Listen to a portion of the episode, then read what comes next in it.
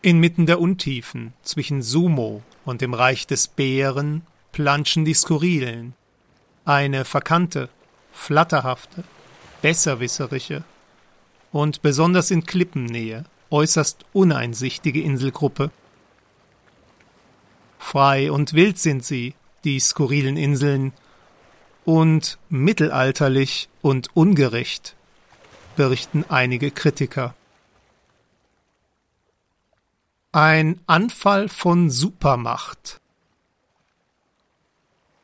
Schon den ganzen Nachmittag hatten wir die zischenden Geräusche über unserer Jurte gehört. Oh oh, sagte mein Vater. Oh oh, als dann am frühen Abend eine der tonnenschweren Kampfdrohnen in den Garten unseres Nachbarn, des Wikingers Rolf, einschlug, war's ganz aus mit der Abendruhe. Oh, sagte mein Vater und lief hinüber zu Rolf. Ich natürlich hinterher. Rolf stand vor der rotglühenden, dampfenden Drohne, die sich einen Meter tief ins Erdreich gebohrt hatte. Sein Lieblingsjack, ein mehrfach prämierter Zuchtbulle, lag da, erschlagen und zerquetscht. Rolf fuchtelte in den Himmel und beschwor Thor. Thor, hilf! Ich werde ihn rächen! Mein Vater packte Rolf. Renn! Die beiden liefen weg, und auch ich verkrümelte mich und kauerte mich dann hinter einen Erntewagen. Die Detonation erschütterte die Vorstadt. Das Wikingergehöft von Rolf musste zwei Tage später abgerissen werden. Oh, sagte mein Vater. Oh, oh. Meine Mutter machte Rolf einen frischen Tee, als unser Telefon klingelte. Oh, oh, hörte ich nur von meinem Vater. Dann legte er auf. Darf ich mit? fragte ich. Klar, er mag dich gut leiden. Holst du uns die blauen Helme? Wir setzten uns die Blauhelme auf und Dad fuhr los. Die Gegend war in silbernes Vollmondlicht getaucht und die zahlreichen Baumfahne gaben eine wildromantische Szenerie ab. Wenn da nicht der Flüchtlingstreck gewesen wäre, dieses Entsetzen in den Augen. Morgen in der Schule würde ich etwas zu erzählen haben. Mein Vater schlängelte sich mit dem Wagen durch die Flüchtenden Oh, sagte er dabei. Oh, oh. Das Haus von Onkel Walter lag vor uns. Schöne, große Säulen, klassizistischer Stil. Lachkrampf vor Säulen ging mir plötzlich durch den Kopf. Weiß nicht wieso. Wir stiegen die Freitreppe hinauf. Tante Hiltrud kam uns entgegen. Gut, dass ihr so schnell kommen konntet. Ist doch selbstverständlich. Wo ist er? Im ovalen Zimmer. Klar, wo sonst, sagte mein Vater. Wir gingen hin. Tatsächlich. Da saß Onkel Walter mit weißem Schaum vor dem Mund, dem Blick starr auf einen der vielen Bildschirme vor ihm gerichtet. Er steuerte eine der Kampfdrohnen. Auf dem Monitor sahen wir, wie sie in eines der Häuser unseres Städtchens knallte. Ich kannte das Haus. Skurrile Gründerzeit mit hübschen Stuckarbeiten. Mein Chemielehrer wohnte darin. Glücklicherweise war seine äußerst hübsche und witzige Tochter Susan gerade auf Klassenfahrt. Klarer Anfall von Supermacht, raunte mein Vater mir zu. Er versuchte die Situation mit einem Scherz zu lockern. Walter, hast du dafür überhaupt einen Gerichtsbeschluss? für deine Drohnenangriffe. Onkel Walter war so vertieft gewesen, er nahm uns jetzt erstmals wahr. Der Gag war so gut, dass er laut losbrusten musste. Auch ich schmunzelte. Natürlich erkannte Onkel Walter den internationalen Strafgerichtshof nicht an. Das rote Telefon klingelte. Onkel Walter beachtete es nicht, also hob Vater ab. Er stellte auf laut, damit Walter mithören konnte. Wann wird endlich Schluss sein? Hallo Bürgermeister, ich bin's. Ich sorge dafür, dass er aufhört. ist ein schwerer Anfall von Supermacht. Ach, wieder? Ja, wir sind ganz zerknirscht. So hoch müsst ihr es jetzt auch nicht hängen. Für mich ist es eigentlich schön, die Dinge in der Luft zu beobachten.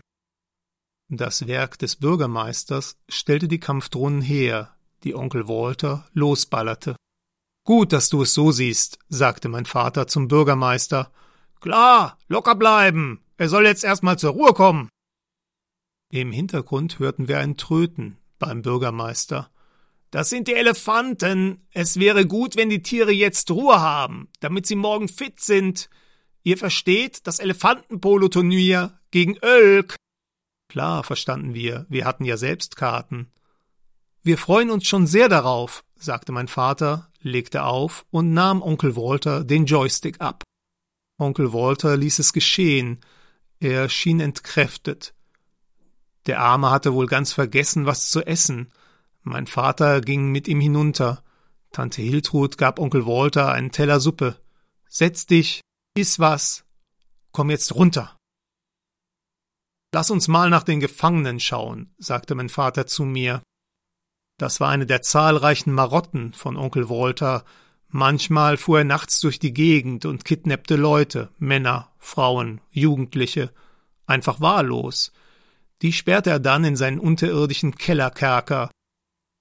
Gelegentlich gab's sogar eine Pressemitteilung. Der Kerker war exterritorial, aber immerhin weltweit bekannt. Im Gegensatz zu den Black Sites, die er auch noch hatte. Da wusste selbst unsere Familie nichts Genaues. Es war vermutlich auch besser, darüber nichts Genaues zu wissen. In dem riesigen Kerker unter dem Haus mit den Säulen roch es eklig, nach Ausscheidungen, Schweiß und Angst. Ich erkannte eine unserer Nachbarinnen, die seit neun Monaten spurlos verschwunden war. Die Frau war völlig verdreckt, hatte das verfilzteste Haar, das ich je gesehen habe. Sie stöhnte und hielt sich die Hände vors Gesicht, wohl um sich zu schützen. Wir lösten ihre Fesseln und nahmen sie mit nach oben und setzten sie an den Tisch Walter gegenüber. Tante Hiltrud gab auch ihr einen Teller Suppe. Sie rührte ihn nicht an. Onkel Walters Anfall von Supermacht hatte sich etwas gelegt. Er versuchte den Arm der Nachbarin zu tätscheln. War nicht so gemeint. Die Frau stieß seinen Arm weg. Jetzt haben Sie sich nicht so. Er hat sich doch entschuldigt, herrschte Tante Hiltrud die Nachbarin an.